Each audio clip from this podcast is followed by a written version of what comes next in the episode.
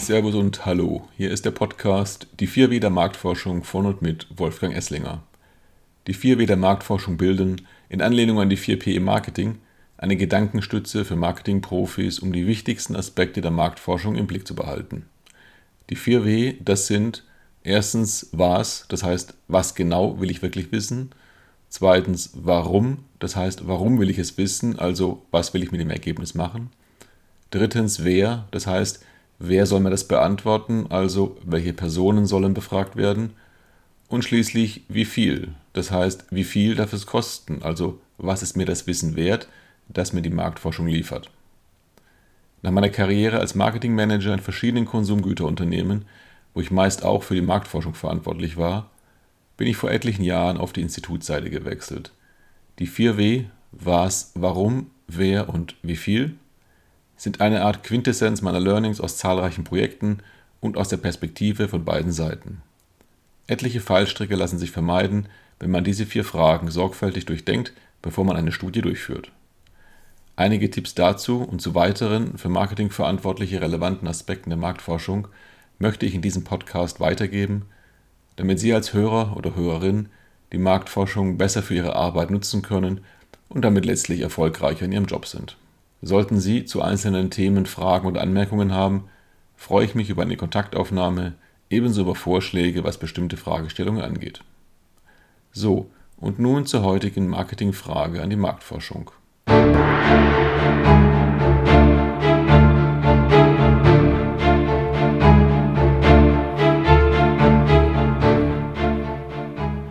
Das vierte W. Wie viel darf es kosten? Eigentlich müsste die Frage lauten, wie viel darf sie kosten, wobei mit sie die Information gemeint ist. Denn letztlich ist Marktforschung Informationsbeschaffung. Aber wer versucht wirklich zu berechnen, was die Information kosten darf? Das ist gar nicht so einfach. Üblicherweise stellt sich die Frage bei der jährlichen Budgetplanung, wobei man sich meist am Vorjahr orientiert und dann idealerweise die kommenden Aktivitäten berücksichtigt, wie beispielsweise Neuanführungen. Fixe Kosten sind oft Panel-Daten. Dazu kommen dann unter Umständen Markentrackings, Konzept- und/oder Produkttests, eventuell Grundlagenstudien, qualitativ oder als UA, also Usage- und Attitudes-Studien, die dazu dienen, das Konsumentenverhalten in einem Markt zu verstehen. Natürlich gibt es noch zahllose andere Studienarten, die Liste ist fast endlos. Aber schon bei einem Konzepttest steht man schnell vor der Frage, wie viel man dafür bereithalten muss sofern man nicht bereits Erfahrungswerte hat. Man kann natürlich aus dem Bauch schätzen mit der Pi mal Daumen Methode. Wenn die Projekte schon relativ konkret sind, kann man Angebote einholen, was insbesondere bei Standardstudien wie Konzepttests gut machbar ist. Das kommt durchaus vor, auch mit der Ansage, dass das Projekt erst im Folgejahr realisiert werden soll. Man muss dann nur für jedes Projekt ein Briefing schreiben und damit sollte auch schon klar sein, wie die restlichen drei W, was, warum und wer, zu beantworten sind. Nicht empfehlenswert ist es, eine Anfrage zu stellen, ohne auch nur ansatzweise über die Zielgruppe nachgedacht zu haben. So ist es mir tatsächlich vor einigen Monaten gegangen, als eine Agentur Kosten für Gruppendiskussionen benötigte, aber gar nicht wusste, wer befragt werden sollte. Das ist dann wirklich ziemlich sinnbefreit. So als wollte man jemanden fragen, was ein Auto kostet. Da kann man dann von 500 Euro für eine alte Rostlaube bis zu x Millionen jede Zahl nennen.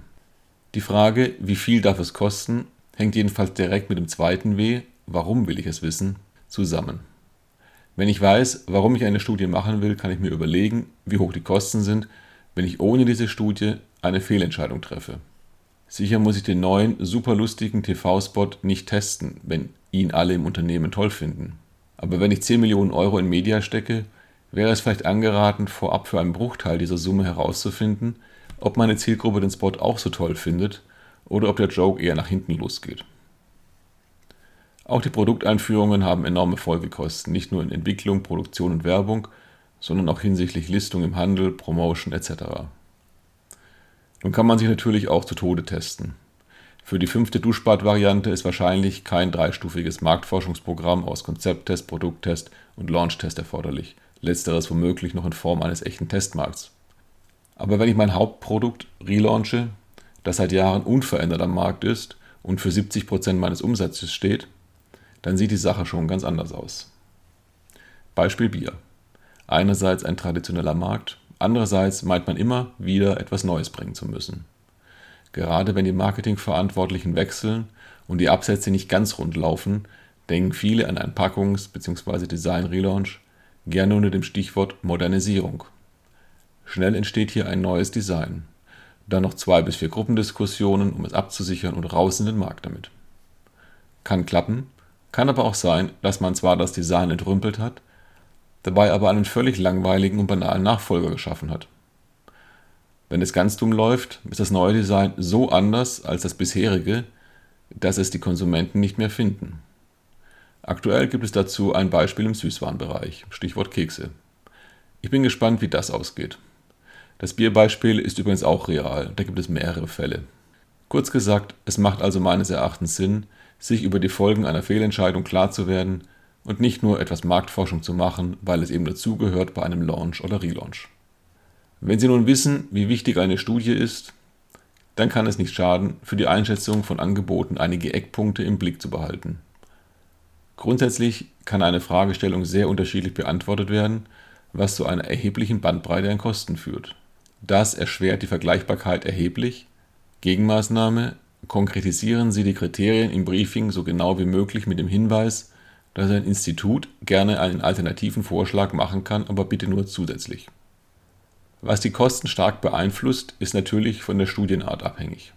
Aber die Inzidenz der Zielgruppe steht ganz vorne und entscheidet mit darüber, ob eine Studie überhaupt machbar ist. Die Interviewdauer beeinflusst das Honorar für die Teilnehmer und den Aufwand des Instituts. Ein längerer Fragebogen braucht länger in der Erstellung, der Programmierung, der Analyse, im Charting und so weiter. Im qualitativen Bereich ist es noch ausgeprägter. Zehn Interviews mit je einer Stunde oder lieber zwei Gruppendiskussionen mit je sechs Teilnehmern a zwei Stunden ergibt 10 Stunden Material versus 4 Stunden Material. Ein Grund, warum Gruppen so beliebt sind. Die Fallzahl ist natürlich auch wichtig. Wenn Signifikanzen berechnet werden sollen, ist man schnell bei 1000 Teilnehmern. Wenn dann der Fragebogen nicht wirklich kurz ist, wird es sehr teuer. Was noch die Kosten stark beeinflusst? Professionelles Projektmanagement von beiden Seiten. Das heißt unter anderem realistische Timings, die bedingungslos eingehalten werden. Wer noch unbedingt eine weitere Frage in den bereits programmierten Fragebogen reinreklamiert, verursacht erheblichen Mehraufwand und macht sich keine Freunde. Auch Standardisierung senkt Kosten, Zeitbedarf und dazu die Fehlerwahrscheinlichkeit.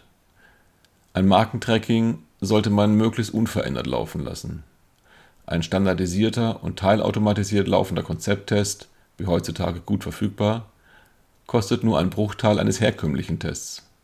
Er liefert dafür vielleicht auch nur 80% der Informationen, die man gerne hätte, aber wenn er die entscheidende Frage zuverlässig beantwortet, reicht das in den meisten Fällen. Mein letzter Punkt für heute. Soll man in einem Briefing das angedachte Budget nennen? Nun, falls man es macht, wird es seltenst günstiger. Sinnvoller ist es, den Zweck der Studie zu nennen, falls man nicht eh schon die Kriterien genau spezifiziert hat. Man kann auch, wie oben angesprochen, eine vom Institut empfohlene Variante einfordern und eine preiswerte Option, die dann vielleicht weniger Sicherheit bietet und weniger Analysemöglichkeiten, aber für die Hauptfragestellung immer noch ausreichend ist. Das war's für dieses Mal. Vielen Dank fürs Zuhören. Über Feedback und Fragen, auch Themenvorschläge freue ich mich. Bis bald, Ihr Wolfgang Esslinger.